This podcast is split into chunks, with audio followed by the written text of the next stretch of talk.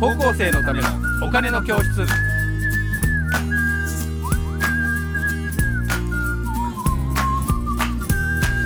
はい皆さんこんにちはこんにちは。高校生のためのお金の教室の時間ですえー私 MC の山下ですそしてメインキャスターの、えー、福眼経済塾小笹です。はいよろしくお願いしますお願いしますはい山下さん、あのーはいなん今でしょこうの MC とね、はいメインキャスターっていうので、どね、う違うんだとええっていう問い合わせを受けどう違うんて、でしょうはい僕もそういえば一緒だなと思ったんですけどね、は考えてみたら MC っていうのはあのマスター・オブ・セレモニー、はいね、セレモニーのイベントの、えーはいマスターであるとはいいうことですでメインキャスターというのはメインにキャストですから、まあ、投げるわけですかそうらですね一応役割があのい違うと、はい言葉がちょっと似てるので分かりにくいですよねえですからあの決して間違ったりはおりませんがえそうだ説明不足だったので、はいそれでご理解いただければと思います。はい、申し訳ございませんでしたわかりいえいえは いよろしくお願いします。えーということで、えー、と MC の山下が、えー回していきますが、はいえー、と今日のテーマはですね、えーこれです2022年の株主総会のまとめ環境系アクティビストが増えて総会屋は減少ということなんですけど、えーこれは、えーどういうことでしょうか小田さん。はい、はい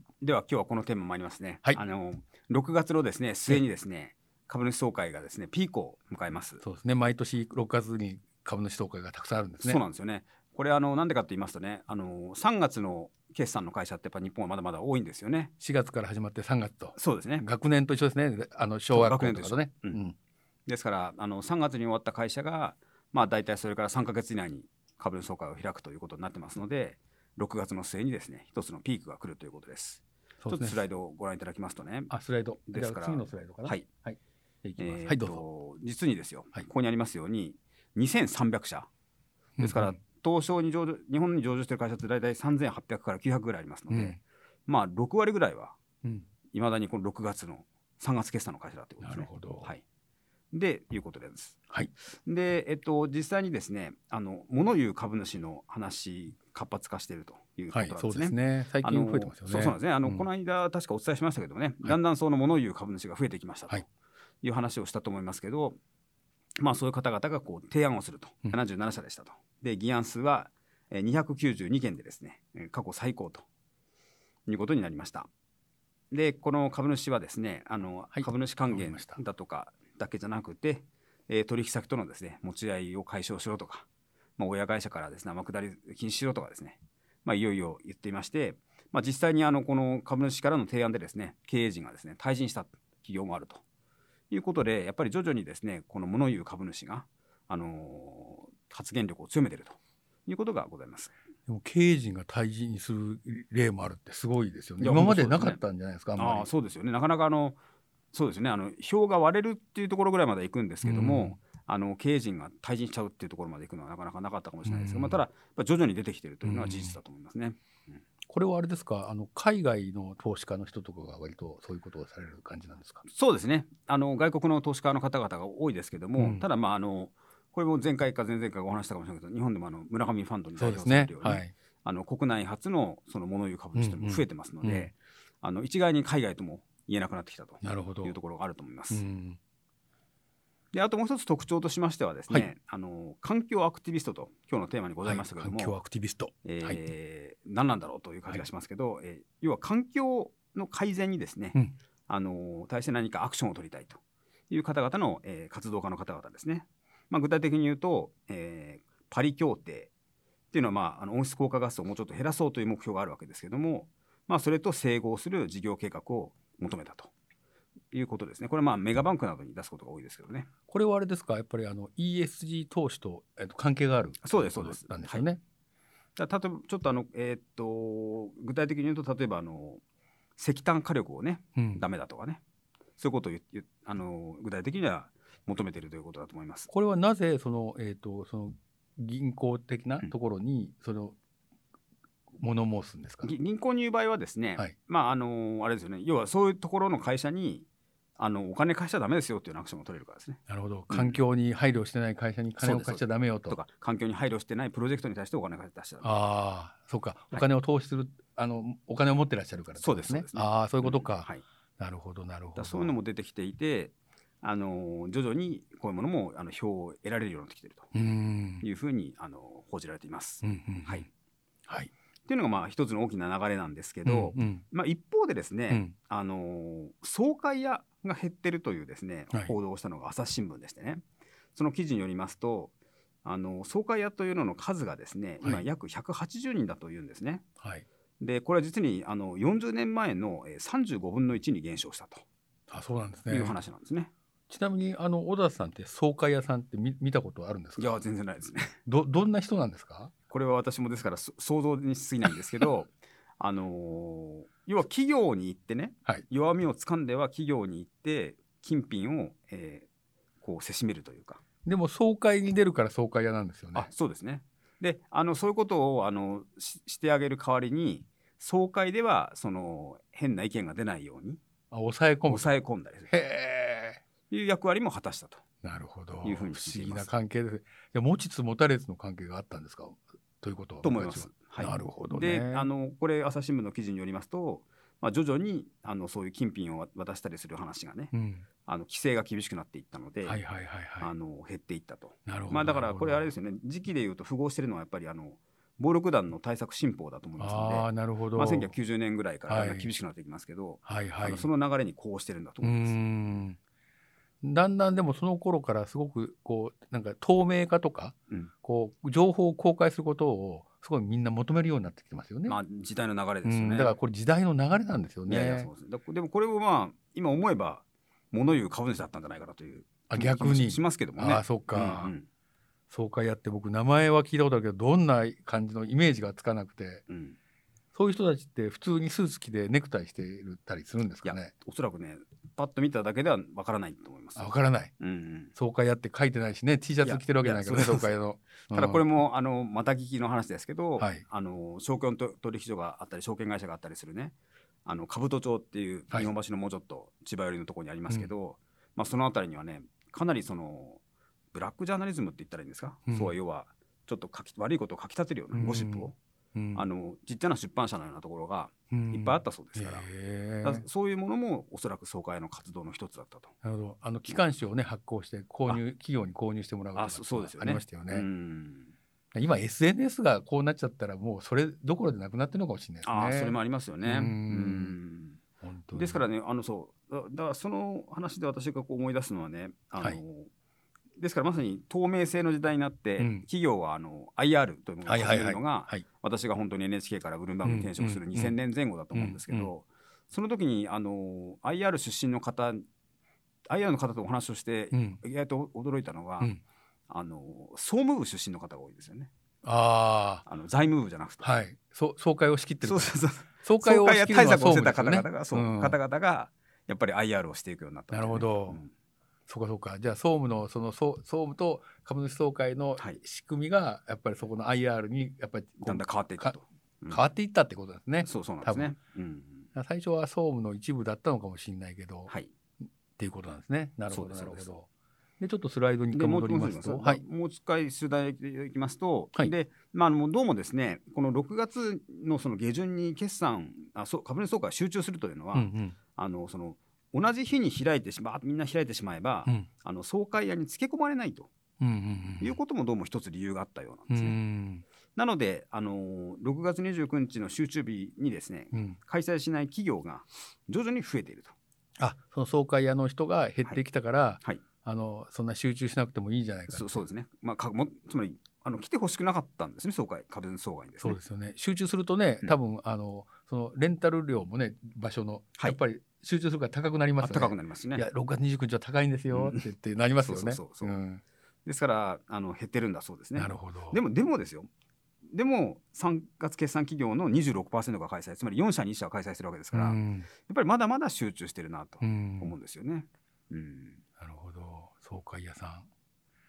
なるほど、というあたりが一つの特徴です。で、はい次のスライドもう一枚のスライドいきましょうか。はいこれがお土産もヘリ、最近あのそうですねあの新しいトレンドとしましては、えっと、ネット配信,、ね、配信する企業が400社もあったということです。これはなんか法律も変わったんですよねえっとねなんかネットで配信するのもいいよっていう話あになったんですねそうですしさらに言うとおそらくネットだけでもいいよってなったあそうかネットだけでもいいようになったのか、はいはいなったんですねリアル開催だけじゃなくてもいいっていうそううですねうんですからここに2パターン書きましたけどあのバーチャルっていうのはもうまさにマスさんおっしゃったようにネットだけでいいんですよね、はいでハイブリッドはやっぱりまだ両方やると。うんで私はやっぱりじあの私はの意見としてはやっぱりハイブリッドですねまだね。ハイブリッドいいですよね。うんつまりバーチャルだとやっぱりちょっとこうね見え感じられないですよね。そ企う業の空気を一緒にしないそうそうとそうそう感じられないことってあるじゃないですか、うんうんだからねあのなんか割と経営者の人が本当に思って言ってるかどうかが、多分バーチャルだとわからないんいじゃやないそかうですよな。ね。うんだからその辺もただ今し試行錯誤が始まってる感じがいたしますね。うん。あとなんかバーチャルだけでやると株主総会やってる人がおっしゃったんですけど割となんか決済を取ったり、はいなんかいろいろやる時の仕組みがなんか難しいあそうななんですか。なんかなんかそんな話を聞いたことあるうんですけどね、ん割とそれを全部デジタル化しないといけないから、うん意外にお金がかかったりするっていうなあそっかそっか。ようなこともあるそうです。うんはいあそうだね。でまたバーチャルをあの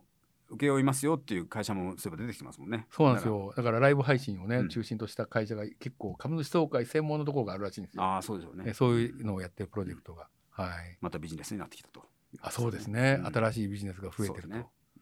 えでまあもう一つやっぱり気になるのはねこのお土産ですよね。お土産廃止企業が1481社っていうんですよえね。これは小田さんは何回かあの株主総会行かれてお土産とかっていろいろもらってるんですかお土産もらってますね。あってかあのなくなっちゃったんでだいぶあのさっきもらえないですけどね。あえそうだから少し前前はもらいましたね。あれですか、えっ、と例えばあの食品メーカーだとその食品のなんかあれをあ試そうそう供品詰め合みたいなわせもらえたりあいね。いいいですね、うんうんえでこれが多分あのー理由が2つありまして、まあ、1つは多分新型コロナ対策ですよね。え何かこれを理由に、はいあの感染云々って言われたらいけないからってね、そやうめですねたのが一つ、うん、でもう一つがですねあの株主の公平原則っていうふうに言っててあそういうのがあるんだ要は来た人だけねあああ上げるのはいかがなもののかだとからみたいなねロジックがあるんですけど、うんまあ来た人ぐらいにあげあげるのは別にね 公平だでも何でもないと個人的には思いますけどもね、でもあれって何人来るかって分かるんですかあまあそれはもう今までのじ今までの経験値からだと思います。そうするともしかして余ったり足んなくなったりすると大変ですよねあそうですよねそれもありますねだからそどううしするてとも多めにしますよ多ね。めにすると、うんやっぱり環境に優しくないあっていそううですよね。こともあるかもしれないですよねうんまあそうそうだねそれもあるしうん昔だからい居酒屋のワタミなんかだとあのワタミのね、うん割引券をくれたりしますよいいですねそういうのやったらいいですよそれ腐らないからねうんそうそうそうそう。なるほどねだからそういうのはあの一工夫欲しいし、まあうんちょっともうちょっと黒歴史じゃないけど残念なこともあって昔はあのお土産だけ取りに来る人がいたんですよね株主で。へえですからあの一つ同じ日にねそれこそ集中日にあったとするでしょ。一つ行ってお土産もらったらすぐ次のとこに行っちゃう人がいたんですでよ。も時間割り組むの大変じゃないいやいでやすかそうですよね。大体終わらないとくれないですもんいねや、だからね、多分ね、最初からもうお土産、あの、配れるように、多分会社がもうしてたと思うんですね。 はい。それなで、るほど山下さんと一緒に働いたら、スパークス時代に、確か。個人投資家にアンケート取ったら、一番楽しみなのは何ですかって聞いたら、お土産って演じだと思うんで。でも分かりやすいですよね、まあ分かりやすいですからねうんなんか応援してるからお土産ぐらいくれよっていう気そうもそうなそんうそとうなく分かるけどねうんであの、私、今年行った総会ではね、あの、光通信っていう会社はね。はいお土産を復活させたんですよ、今年。光通信って携帯電話の会社あけまあ、昔は携なんかありま帯しでたよね今水売ったりいろいろうん投資したりしてる会社なんですけど、あそこは今年お土産を復活したんですよね高級の和菓子に、あ和菓子お水じゃなくて、はい、へなので私はこれ横並びじゃないね自主自立で考えてるかどうかを見る指数としてはーあなるほど面白いと思います今ねなんかお土産やめればいいみたいな、横並び経営は横を見ながらあの人がやったからっていそうそうそうそうそうんじゃないのがいいんじゃないそかれと、は私とってもいいことだなとる思ほいまどすね、ううんんなるほどなでるほどざで心配したのは何でかっていうと、うんそのお土産だけで踊らされてた時代があるんだけども、やっぱり今個人投資家の株主総会離れが起きてるんじゃないかっていうアンケートがございまして、ね、あそうなんですかそんなのがあるんだ、これあの日経 CNBC というところが、はいえあー、ちょっとアンケート調査ですけどもスライドいきますよはいスライド見ることれねなんとですねもう今年の株主総会あの6月上旬のアンケートではね64%がもういかないっていうふうに言ってますね。なるほど、うん私も行ったことがないですあそうですか はいぜひあの撮影に行ったことはあるけど、あそうよえねえ、実際株主として行ったことがない、あのええあのどこがあの行ってみてください。やっぱ企業によって雰囲気違うんですか、まあこれは全然社風が出ますよねやっぱりねあ。やっぱ違ううんだ、んうんちなみにあれですよねあのー小田さん今年行った会社だとどこが印象その光通信はそのお土産が面白かったとかうなん、んか光通信良かったですよ、はいうん、あとはななんか他にも行かれたんですかあと例えばマネックスああマネックスマネックスははね、い、松本さんあのあれでしたねもう、えー時間制限なしでしたね永遠にえその永遠にって永遠質にあ問のお時間客さんのは質問を受けるとへえ。あの松本社長自らお答えになられた。答え出しました、ええすごいですね。はとかねあと私がねあのーそうだな例えばオリコンとかねオリコンってあのあ。オリコンとオリコンニュースを出してる。そうですそうですオリコンニュース。スのオリコンオリコなンどトッはプ10とかみたいなね、ヒットチャートみたいな。あの私が、えー株主総会良かったですっていうふうに書いたらね社長からあの手紙が来たんです返事がす、ごいですね、ええオリコンの社長、うんオリコンって出版社なんですかあれはオリコンは何なんねですか今はね意外と面白いのはあデーのタランキングです、ランキングか、はいでも、まあ、データ会社かなそしたらデータまをあ、使うのかなデータでもありあのーだから有線のランキングとかまオあリ、コン要会社はそうですよねいろんなデータをこう取り込んできてあれ売ってますよね第第三者視点で見るということが、まあ、あの会社の強さですよね。ううんん毎週なんかあの新聞にねはい、あのこと今週の有線のトップ10とか書いてるページがあって時々見るんですけど、はいはいあの有線で歌われてる曲となんかレコードの売り上げの曲とか違うじゃないですか、はいはいあれ面白いなと思って見ててあそうですよね。そううんやっぱり歌いやすい曲が優先とかではやっぱり入ってるっていうあそうなんですねなるほど なと、えええーいうのがすごい不思議なんですけどね。それは昔あ懐かしいですねあのザ・ベスト10をねあそうですよね。見てるとあの4つぐらいのランキングからあそうだそうあだ。のランク作って選ん選んでましたよねそうそうですそうですそうだ。それをう総合的にしんてそう作そうってそたんうでそうそうそうすね。そうそうねランキングはでもみんな好きですよね。面白いからうん見好ちきゃいまですすよよねねううんんだからオリコンね。そんなこともありましたしうねうんんなるほど。あとそうだなテセックっていう半導体の会社行ったんう行ったんですけどねそれは八王子の方にある会社ですよねへあのえやっ質ぱり問時間八王も子本社だとその地元でやることが多いんですか。まあ本本社でやったらしいですねじ地あ味本な社地で味あな一半番導体工事の会社わかりやすい。うん。あの質問時間が短いというふうに申し上げたらばね、はいあの終わったらばわざわざ社長さんがあの近づいてきてくれたりですね、また追加でいろいろお話をしてくれたりへえ。今せっかくちっちゃい一つ一つ見るとねそういう一生懸命やってるところが本当に出てきてるんですようね。ーんうんなるほど。やっぱ株主とちゃんと向き合おうといういやそうそのうそうそうがあっていいですね。うんそういうのってわかりますよね。そうなんであすの顧客サービスにもつながっていくような気がしますけいどやね。そうですそうです、本当うに、ん、なるほど。